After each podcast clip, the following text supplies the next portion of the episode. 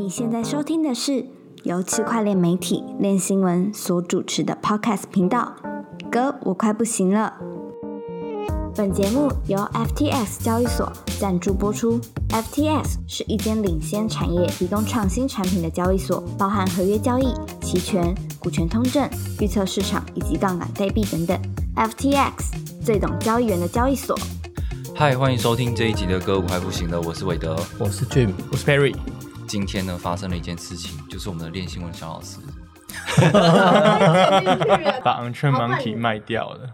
反正他有一个那个 NFT 叫做 Unchained Monkey，然后他他做的事情就是跟类似类似像 Crypto Punk 这样子啊，反正他的那个图片是全部都是链上生成的这种。虽然说它会长得很丑，但是大家就觉得这种东西是全全链上的东西，所以可能比较有价值吧。那因为这个练新闻小老师 w i n n 他是一个早期的投入者，所以他今天呢就获得了一个很很棒的一个回报，这样子。然后他今天也跟我们分享了很多，呃，他他成功把这个 Unchained Monkey 卖掉的一些秘诀。他就他就建立了一个 Twitter 账户啊，然后成天在在在就是秀，在说这这这一个 NFT 有多么的稀有，有多么的特别这样子。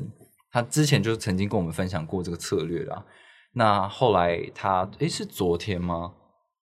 他昨天就成功的卖掉了这个 Unchained Monkey，但至于是哪一只，就是不会跟大家讲了。但是，嗯，他他卖这个价钱还蛮好的，羡煞旁人这样。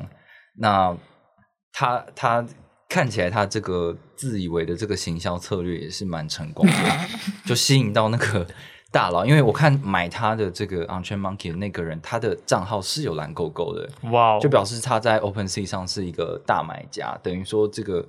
我们的维尼练新闻小老师，他他的东西是真的有被名家收藏的，有价值，不小心卖飞了，对啊，搞不好人家看到说 哇，这个真便宜，你居然卖这么便宜，就把它低价收藏走了。不过他从这个 NFT 里面大概也玩出心得啦，感觉他现在还卖了之后还说我又买了，然后感觉要搞一个长期的那种大佬的感觉。好，所以 其实这一周也是一样，就是。新闻面还是非常的困扰我们啊，因为所有的 不管是 DeFi 监管、交易所产品等等的新闻，全部都变得完全不重要，全部都是 NFT。对，呃，新的要不就是新的 NFT 的那个 Drop 要要出来，然后或是出包，或是出包，对，不是出厂就是出包，然后所有的研究机构也在讲说什么哦，元宇宙未来多厉害，然后。NFT 有什么样的基础建设？有什么工具可以使用？然后要从 NFT 从低价的，然后一直翻到高价的策略要怎么赚钱？像俊哥就有写，俊哥那篇篇名叫什么？哎，突然突然忘了。反正没有铸造白名单，没有机器人，怎么从零点六一赚到一百五十颗 ETH？对啊，这个就非常耸动，就是有一个。就是推特的网友，他就是说我用超低的、超少的这个成本，然后我也没有去跟人家抢白名单，每天在 Discord 那边瞎聊、瞎聊那边拍马屁，然后 转推、暗赞，这样各种才艺表演出现。对啊，然后然后干到那个白名单，好像大家会说干嘛，就是。肝就是那肝脏的肝，因为你可能耗费大量的时间跟体力，然后要熬夜才可以抢到白名单，才可以成功 mint 到一个低价的 NFT，好让你在二级市场可以高价的转售出去，获得暴利这样子。那这篇文章的内容就是在说如何用低成本的方式，一直去滚滚滚，然后滚到很大大量的收获了，还可以保持身体健康。这个他他有吗？他没有提到这一部分。对，他搞不好每天睡不到三小时之类的。对啊，因为看起来他的那个，大家有兴趣可以仔细去读这篇文章啦。我们的网站上面可以搜寻，或是 Telegram 里面可以有搜寻功能，可以搜寻这篇文章。但总之，它的主要内容就是在说，他其实是在观察那个呃地板价，就是 Floor Price 底价的这个呃状态，然后去搜一些可能还没有被发现的一些钻石。那如果你搜到这些钻石的话，你就很有机会可以在这个 NFT project 爆红的时候获得呃成倍数的获利，这样大概是这样吧？是吗，军哥？嗯，差不多。然后他也可能，它会针对一个交易量很平、持续很稳的一个专案去研究，研究到可能是你看到这个专案，可能其其中一个 NFT，你就知道它大概值多少钱，这样子，嗯嗯嗯，就非常了解它的市场公允价格，然后再去捡便宜，嗯卖高，这样。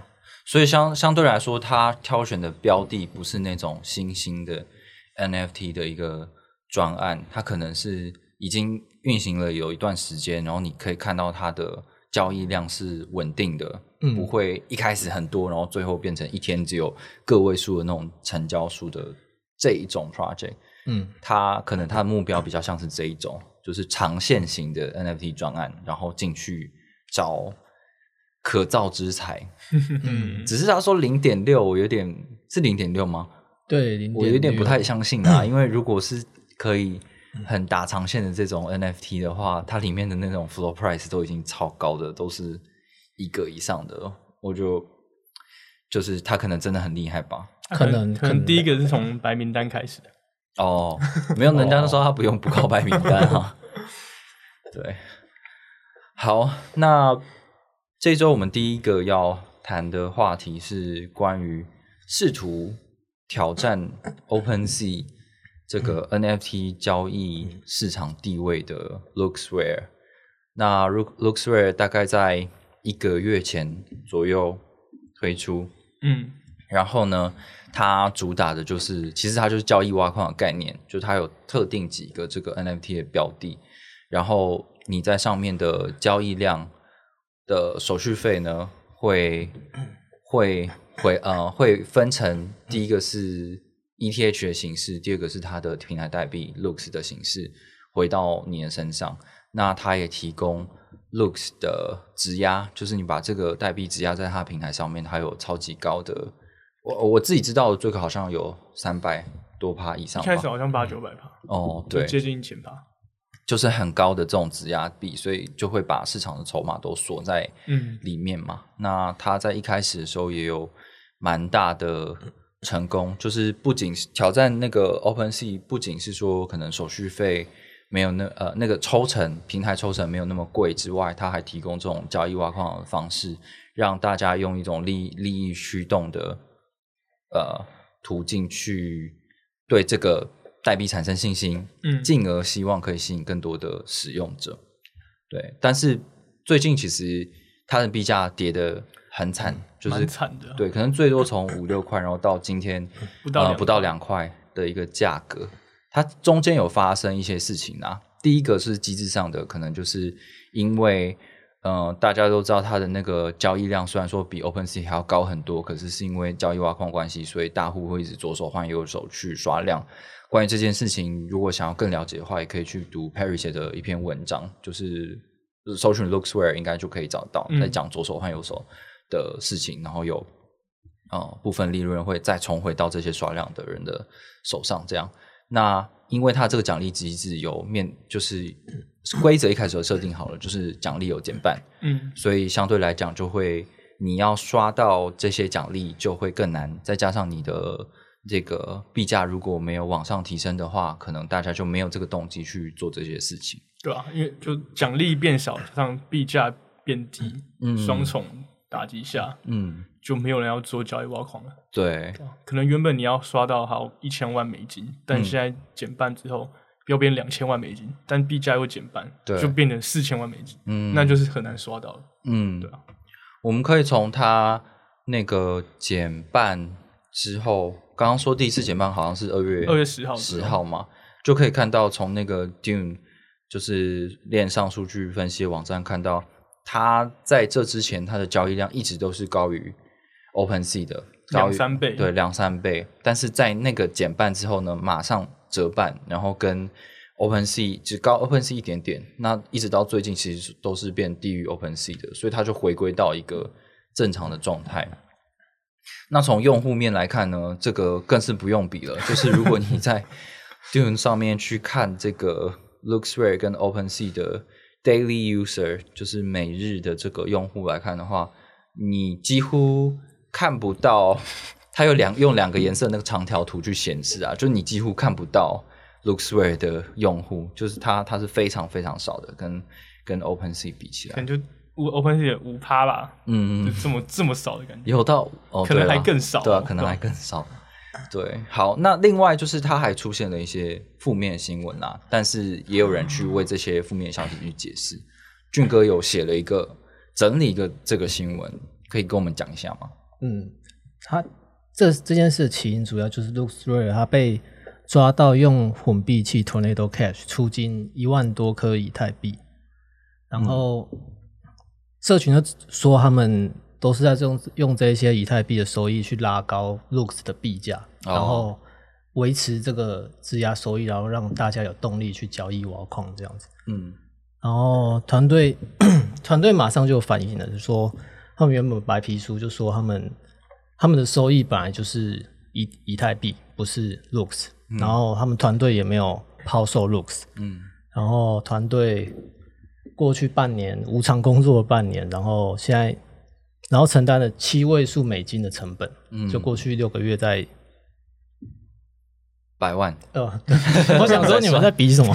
在算七位数对是多少？承担七位数的成本，然后现在赚钱了，应该是很合理的一件事。然后因为他们是匿名团队，所以用混币器也应该很合理。嗯嗯嗯嗯就是身为一个匿名团队，我们要出金的时候用混币器也是合理的。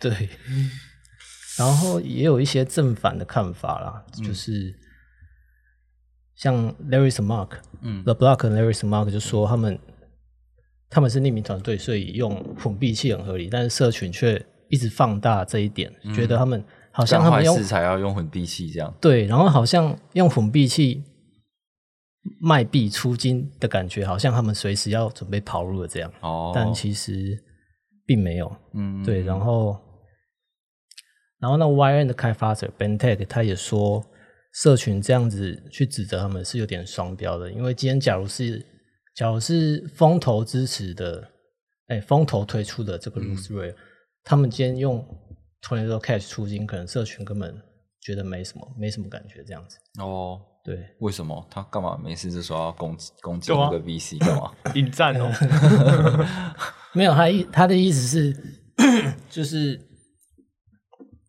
今天这个情况，风投是赚钱，风投来做的话，风投也是赚钱的。然后匿名团队好像他们今天赚钱了，然后出金就变成哦，有人会去靠背他这样子。对啊，对啊，我我觉得大咖，嗯，就是好像这种 crypto 的社群有一种很奇，也不是很奇怪，就是嗯，好像因为你是去中心化，然后我们是币圈的，我们是去中心化协议，然后大家一起什么那个 community driven。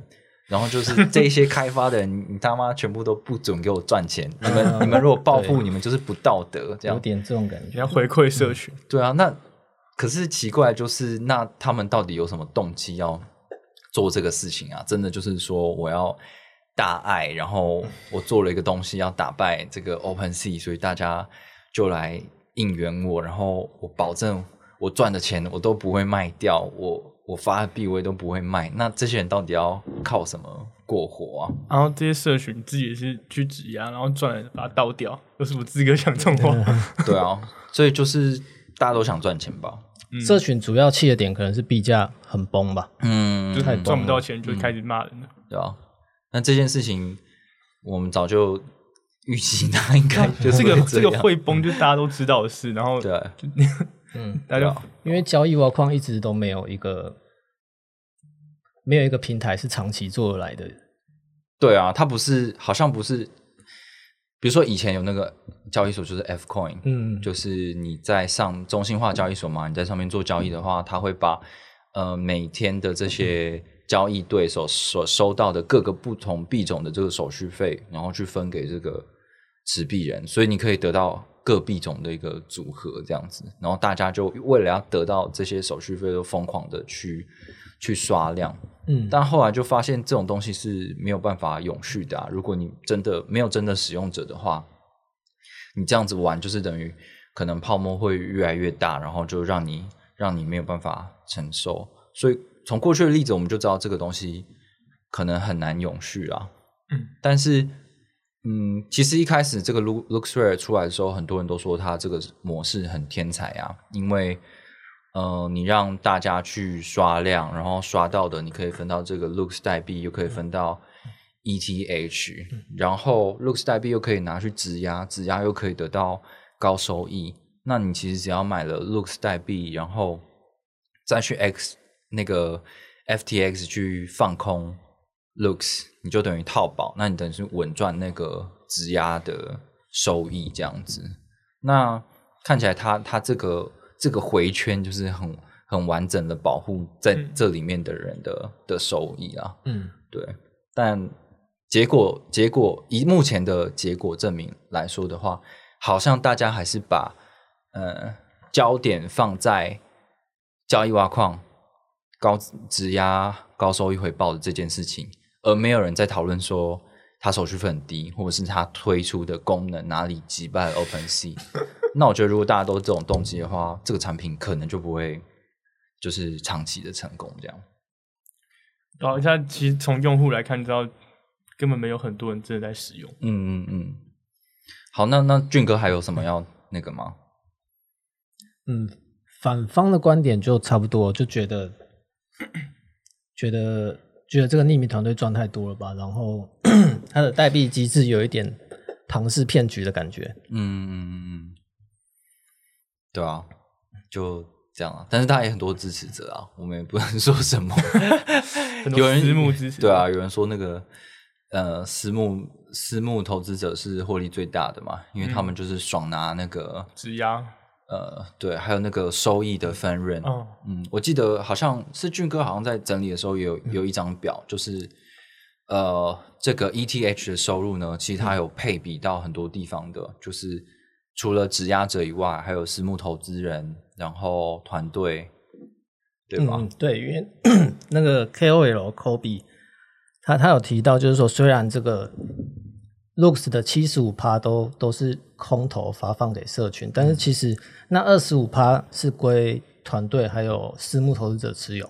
那他们虽然没有卖掉 Looks 代币，但是他们光质押就已经暴赚了，因为刚刚 Perry 也提到，那个交易量都比 OpenSea 要高很多。嗯嗯嗯。那因为谈到 Looks Rare，我们想要讨论一下，最近除了 Looks Rare，就是 Looks Rare 算是它也没有陨落啊，但它币价暴跌，然后有另外一个新的平台出现，叫做 X Two Y Two。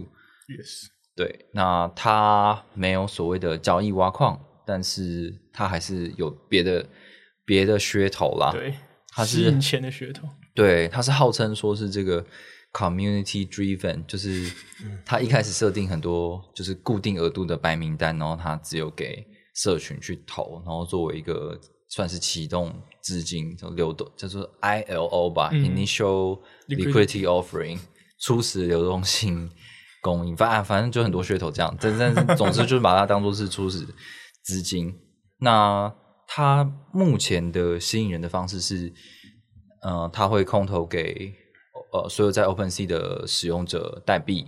那它交换的条件是，你要在它的平台上面上架二十个 NFT，或者是呃任意的上架三个不同 collection 的 NFT，你就可以去领那个空投代币。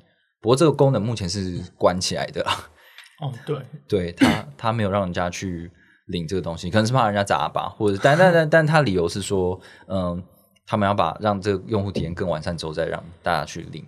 而且他要求大家上架的价格要比 OpenSea 还要更低，对对对销价竞争。对，这个可能也算是，如果说 LooksRare 的观点是我们用利益来吸引大家过来，那目前看起来他嗯没有真的到很成功，就是他的确是吸引了有很多交易量，可是没有真的有使用者。那如果 X two Y two 的解法是，他叫大家来这边上架 NFT，你才会有利润，而且你还要把你的定价定在比 OpenSea 的定价还要低，你才会拿能能领这个空投。那这个这个方式就是很明显，就是我就是标定说干，我就是要有很多的 NFT 进来这边，嗯然后而且我的我的东西还是比较便宜，所以我一定会有用户过来。目前看起来是第一第一个起手是是这样子啊。就销价竞争、吸血鬼攻击。对，然后另外一个利基就是说，它一样有代币，那这个代币呢，你可以 stake 在平台里面，那可以有很高的那个 APY，九千多吧，九千多，这是什么？这 把它当做是 GameFi 一样在玩这样子。九千多趴就几天就回本了。对啊，就蛮疯狂。可是，可是它好像有设定一个锁仓期啊。那这个就是第一，就是后来的这种 GameFi 或者是比较土狗派的这种 DeFi 的一个套路，就是反正我我先把那个 APY 设超高，先给你个几万趴，让你觉得这个超屌进来。但是你可能会发现说，它的释放的它没有释放那么多，嗯，这样看起来是这样子的玩法。啊，不知道会不会多久？对，不知道能玩多久，不知道会不会成功。他他还还有一个 NFT staking 啊，NFT 你把 NFT stake 在那边，然后可以得到一些这个 reward。但是我还不是很清楚这个东西是怎样。对，好，那所以有第就是有第三个这个案例出现的，那我们就随便聊一下，就是说 OpenSea 啊，然后 Looksrare 啊，还有这个 X Two Y Two，嗯，你们有看到什么觉得？不错，我觉得就是功能上吧，觉得还不错的地方。Perry 想要先讲吗？嗯，可以啊。嗯，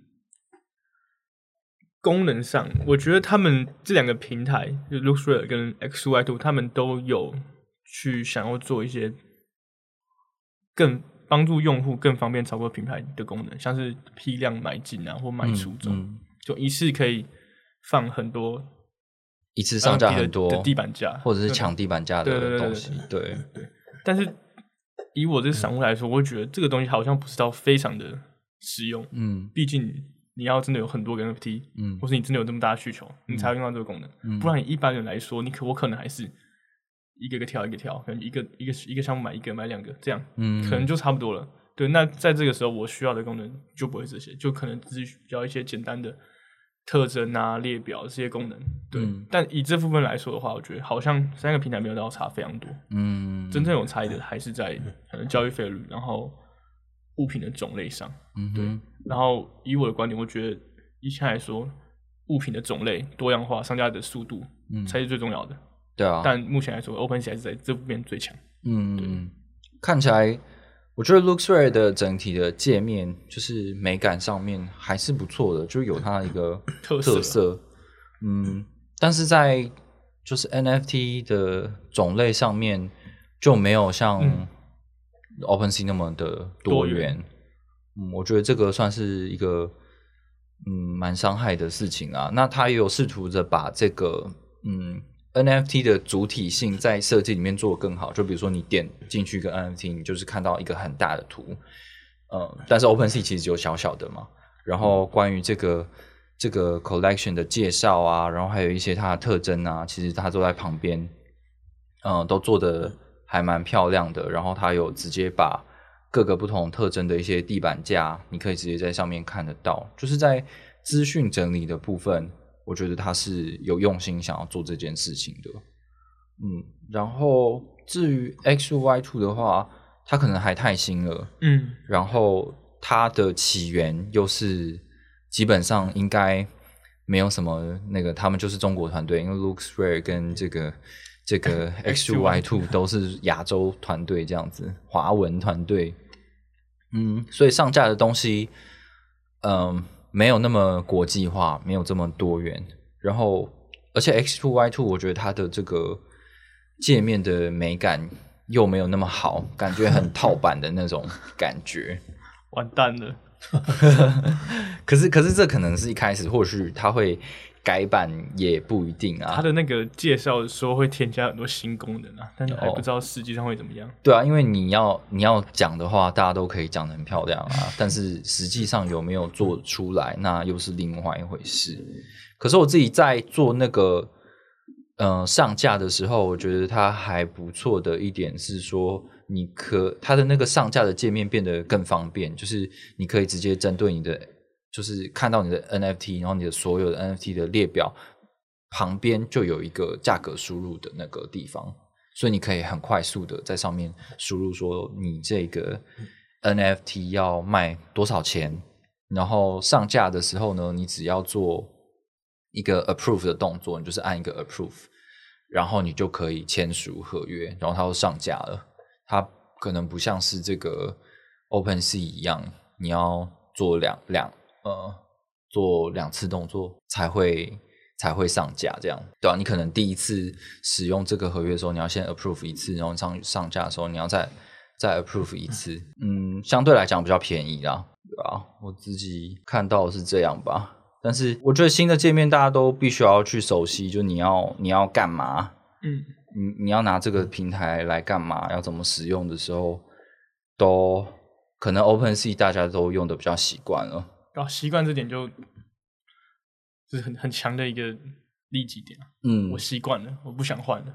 对啊，可是他坦白说，他的这个费用真的很高啊，对，太多了。对，平台要抽几趴，我忘记了。反正我我看这个 collection 是什么，但是反正我做一次的卖，哦，我卖掉一个东西，我可能至少要被六六到八趴，甚至十趴。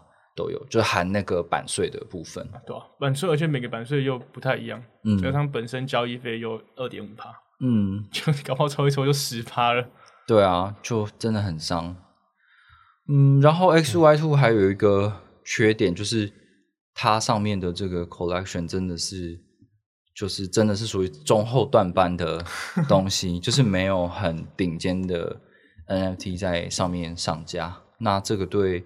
平台的形象来说，我觉得也没有到很加分，啊，就是这个交易从我们这边看过来都没什么特别知名的收藏品在上面，嗯，就那些可能比较华人项目才在上面出现。对啊，对啊。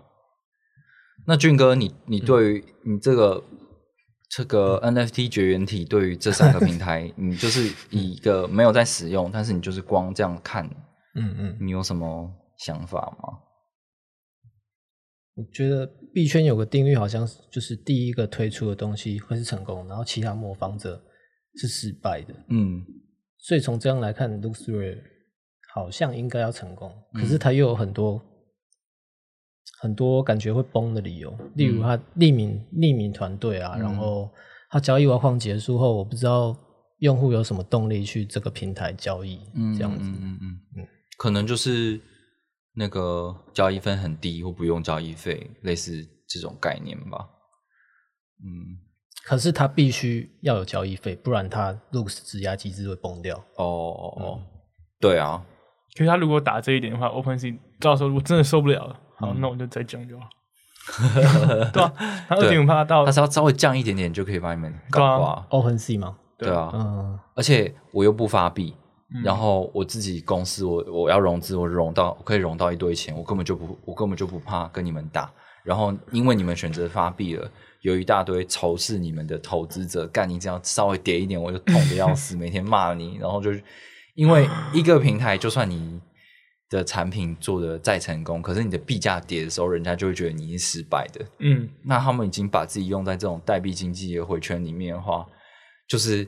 可能开发产品的心力都没有来得维持币价的心力还还要多。对，我记得之前有看过一篇，就是开发人员看到币价低下去，的确会蛮低落的。对啊，会觉得哎，我做这东西有价值吗？大家是不是不再喜欢我们了？对啊，所以我觉得，我觉得代币经济这件事情可能会会有所改变吧。嗯，过去大家可能这些。团队他们都会想要做一个代币经济，然后来维持自己的产品。嗯，但是但是长久下来，真的有这样子的一个成功完成经济回圈的感觉，只有公链，比如说以太坊。嗯，对，它它就是我出了代币，但是就是做我的燃料，然后上面有很多应用，所以大家都一直继续使用。可是其他的代币经济，我就觉得好像没有很成功啊，没有一个产品它真的是。它的使用率有高到说它可以支撑你那个超高估值的币价，啊，最一开始就是主打治理，嗯，然后接下来就开始好，对啊，对，开始可以，哎，我可以去做质押，去去拿到很高 APY，嗯，对，但这种东西就是不能长久啊，对啊，啊，这没有一个实际的效用，嗯，基本上就是等着泡沫掉了。就变废物了，就拿一个东西说我们这是治理代币，以后你可以决定我们做什么，哦，是哦，然样后发现十遍发现干我什么事都没有办法决定啊，对对，然实也是大大户去决定啊。对啊，然后就变成，嗯，我我只是陪衬的，反正你维持好币价就好了。但这个东西一定没有办法成长的啊！大户、当大户已经有了一个自霸型的决策权的时候，他何必要一直再去搜刮更多的代币，然后来维持自己的治理权利呢？对啊，太惨了，可可能可能要像是那个吧，就是 Curve，就是 Curve 它它的，嗯，你去获取 去标得它的那个治理权，然后你可以把自己的利益带进去那些嗯。stable coin 的池池子里面，然后你相对的就可以拿到很多好处，就是这种本来就是跟金融高度相关，然后你又可以把自己的裙带关系带进去的治理代币，就可能比较有长期的吸引力吧。所以治理权要跟利益有关联就对了。没错，一定是要这样子的。就跟我们平常遇到这些政治也是一样的，你要绑标都是要绑那一些有权地方上有权有势的。哇，好不好意思。太黑暗了，好，那 尤其是住台中的 两位，俊哥啊，俊哥俊哥，俊哥台中人啊，台中每天都海线呢？我不投票，哦，因为没有必要投了啊。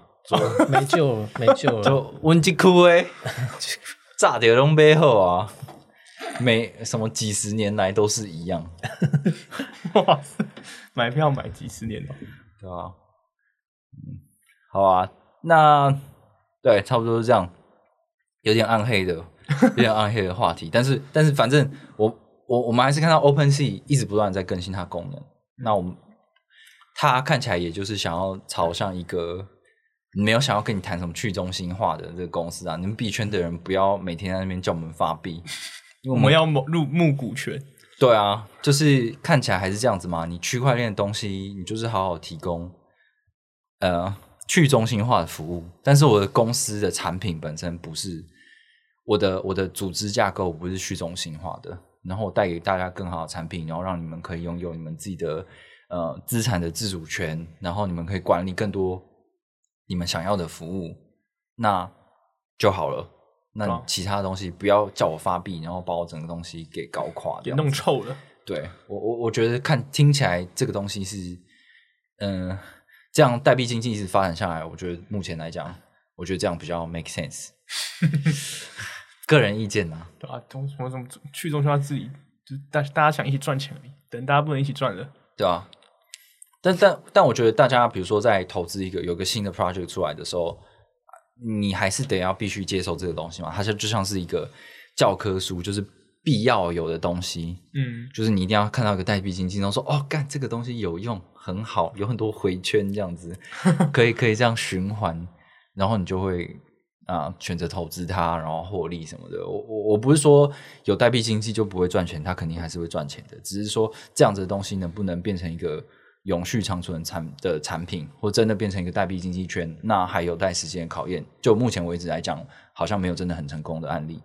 嗯，好，下一个话题比较轻松一点啊，我们要讲的是一个 Perry，就是 嗯、呃这周被 formal 到的一个项目被 FOMO 到的一个专案，对一个专，对，叫做 Stepen，然后它是在 Solana 上面的一个所谓这叫什么？Move to Earn，对，move to earn，哦好难念哦。是不是 Move to Earn？我们等一下可以来讨论看看。嗯，那我先介绍一下它的背景啊，就是这个这个开发团队呢，它是在 Solana 去年好像我记得好像十月的一个骇客松里面一个得奖的团队。那他们在做的事情呢，就是有很多的虚拟球鞋，有走路的，有慢跑的，有跑步的，有训练的，嗯，各种不一样属性的球鞋，那他要要求你做的动作就不一样嘛，跑就是走的用走的或用跑的这样。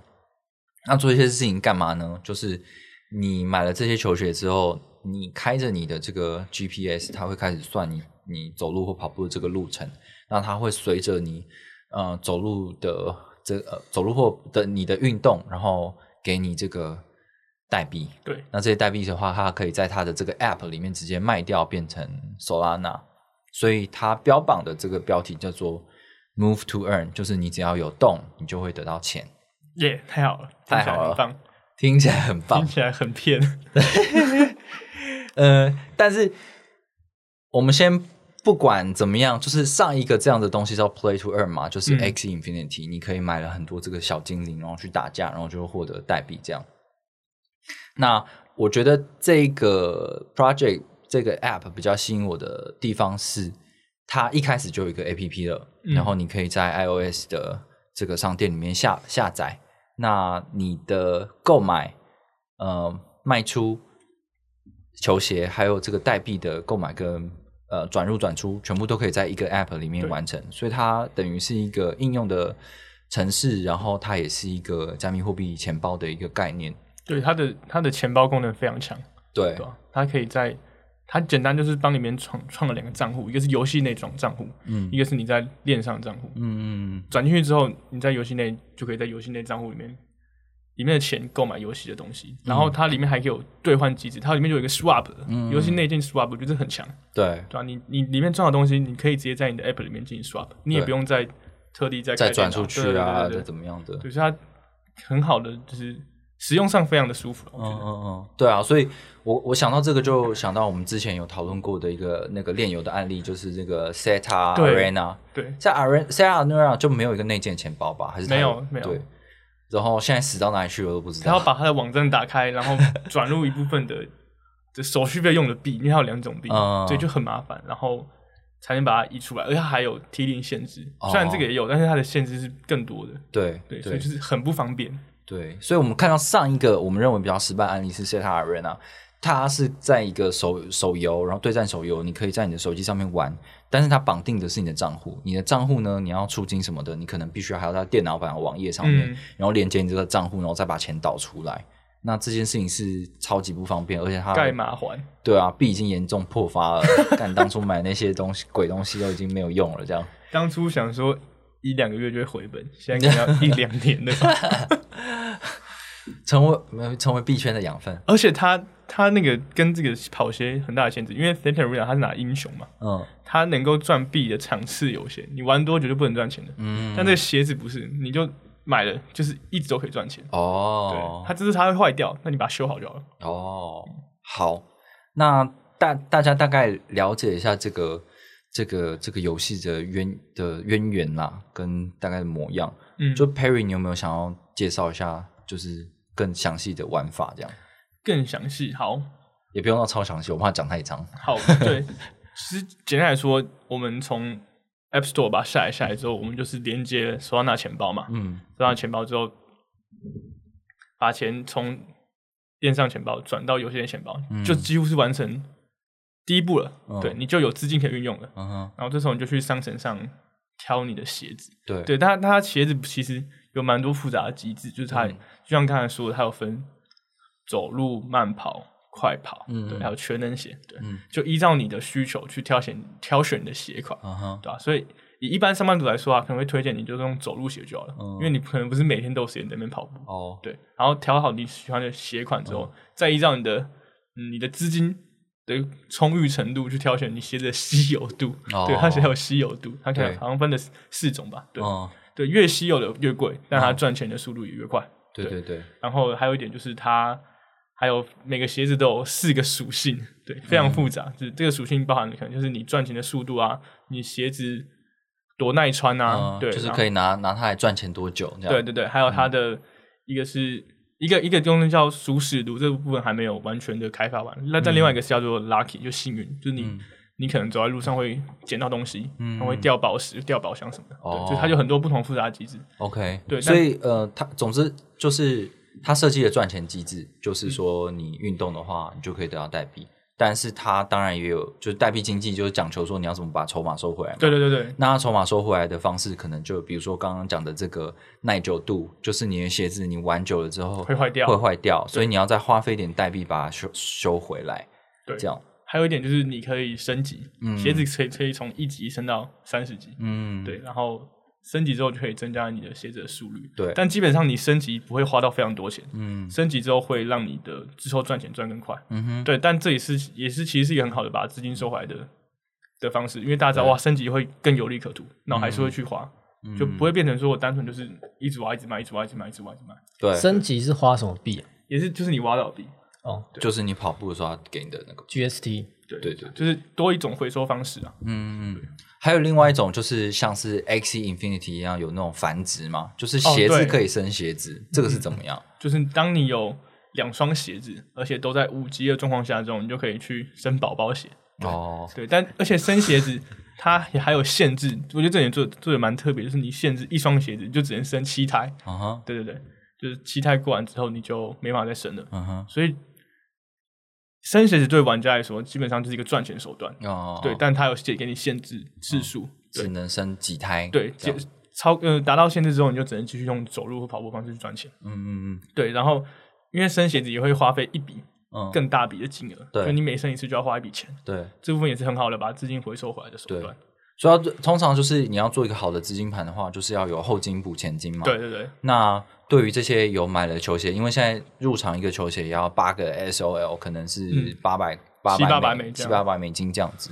那对于这些呃高成本入场的人的话，他们要回收成本的话，可能就是他们让鞋子生鞋子，所以你有新的鞋子可以再卖给新进来的玩家，那你就是等于可以啊、呃无脑赚钱这样。对啊，因为你你买两双鞋，嗯然后生两双鞋、嗯之后，你成本差不多就回来，就是对以你都买最便宜的鞋来说，对吧、嗯我生完两两双鞋之后就赚回来，那这之后的时间点就是我跑多少就赚多少了。嗯对啊嗯嗯，了解。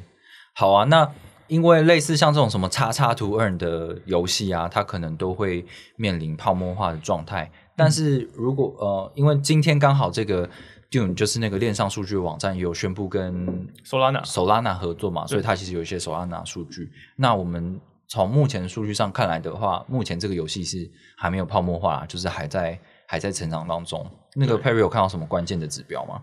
嗯、因为以这游戏来说，就是后金补前金是最重要的资金盘嘛，反正不管怎么样都是资金盘。嗯但是呃，最重要一点，我们要玩这个游戏之前，就是要有 Sol，我要有 Solana 才能买鞋子，这是我最开始要达到步骤，所以就去观察的这个游戏他们转入的售的数量跟转出售数量的比例，可以发现其实转入的数量一直大概是转出的大概三倍左右。哦，对，然后里面游戏内累积的售的 deposit 售的的总量也一直在增加，对吧、现在大概有一百五十 K，大概是十几万颗的手手在游戏里对面，，所以整体来讲看起来是蛮健康的啊。就是说，还在增加。目前后金是一直有在进来。对对对对对对 对，泡沫还在吹。对对对，然后这个 floor price 就是球鞋的 floor 哦 price 也是在目前也是在成长的，对啊这样。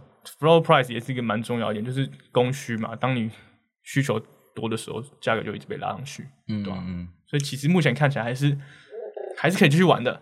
对，我自己觉得对啦，就是这种这种游戏是一种创新，因为至少你在参与这种资金游戏的过程中，你不是只有在电脑上面点一点，嗯而是你有真的跟实体有一些互动。我觉得这这个方向是是好的，但有有正面的点呢、对，有正面的点，让一些仔仔可以走出去，就是给自己理由出去散步。虽然说你真的可以散步的那个时间就很短，你可能要花个嗯十几万的 台币的这个资本额，你才可以带着你的球鞋在 外面走个三十分钟，对。是有利润的三十分钟。对，对，因为你买一双球鞋一双的话，你大概运动十分钟嗯，就赚不到钱了，因为它每天有能量限制。对啊，对啊。那那种。资就是为了想要赚钱的仔仔，我想说干好可以了，三分钟了，我我赚到三人，回家打 game，这样走到屋顶阳台走绕绕几圈对啊再，下来，其实大家想想看，高级健身房一年年费要多少钱？你进去又可以遇到那种有钱的辣妹，你可以进去闻他们的汗。你也不用 不用担心说会不会崩掉，这经济崩掉，反正付了就是付了。对啊，你就进去，然后你再穿上你的这个什么 Crypto Punk 或者是什么哦，这个这个 The Board App 的这个 T 恤，然后啊，虽然说他们也看不懂，但是啊，但是反正对啊，我觉得如果大家炫富的话，可以用，就是还是要跟实体接触啊。毕竟我们从它的每日新增用户来看，就独立用户来看，对。一天大概就增加个七八百人。对啊，对，虽然也是是在持续增加，但七百人说真的没有很多。对啊，啊，或者是说以后可以朝这个交友软体发展嘛，对不对？你的球鞋一起跑，对对对对，可以约跑，对，就是变成一个球鞋版的 Tinder。哎，我觉得这不错，因为因为他们说未来要推出社交功能。哦，对，社交功能也是他们很重要一环。没错，搞不好这个真的是他之后的目标。没错，俊哥，这样就更吸引人嘞。你觉得怎么样？感觉换汤不换药哎，没没有理由相信他会成功。好哥，好狠哦，俊哥，俊哥，俊哥，你完全没有想要玩吗？没有，你们打从心底也知道换汤不换药吧？但你要想说，老实说，不要自己有买鞋子，是换汤不换药啊。但是如果他真的可以变运动版听的话，也不错啊。就是这种东西，就是要有噱头嘛，才能搞得久。就是你看那个在外面一直跑跑步赚钱的辣妹，看到说干我这个球鞋怎么那么贵，她说就决定要一起约跑。所以她真的变听的人，那要怎么赚钱？打炮挖矿？很难说，这个是用户个人行为，就就不知道了。搞不好就是未来可能就是有鞋子配对功能哦。就好，你们你要被配对了，就必须要配对。你要跟他聊天的话，要付一点游戏内的钱。哎呦。可以哦，对不对？哦哟，哎呦，这不错，不错吧？现在开启你要聊天室是现在是锁住的，没错。然后你付一点你的 GST，就可以开始聊天了。对，变相的回收那个 GST，让这个代币可以活更久。会有辣妹就是在自己的那个状态上面写说：“我没有能量了，请给我地方哥哥给我能量。”天哪，还蛮有趣的。这样一定会上新闻，我觉得。好，这一节歌我快不行了，就到这边，我们下次再见，拜拜，拜拜，拜拜。你怎么突然结尾？送啊！对啊，我觉得很好。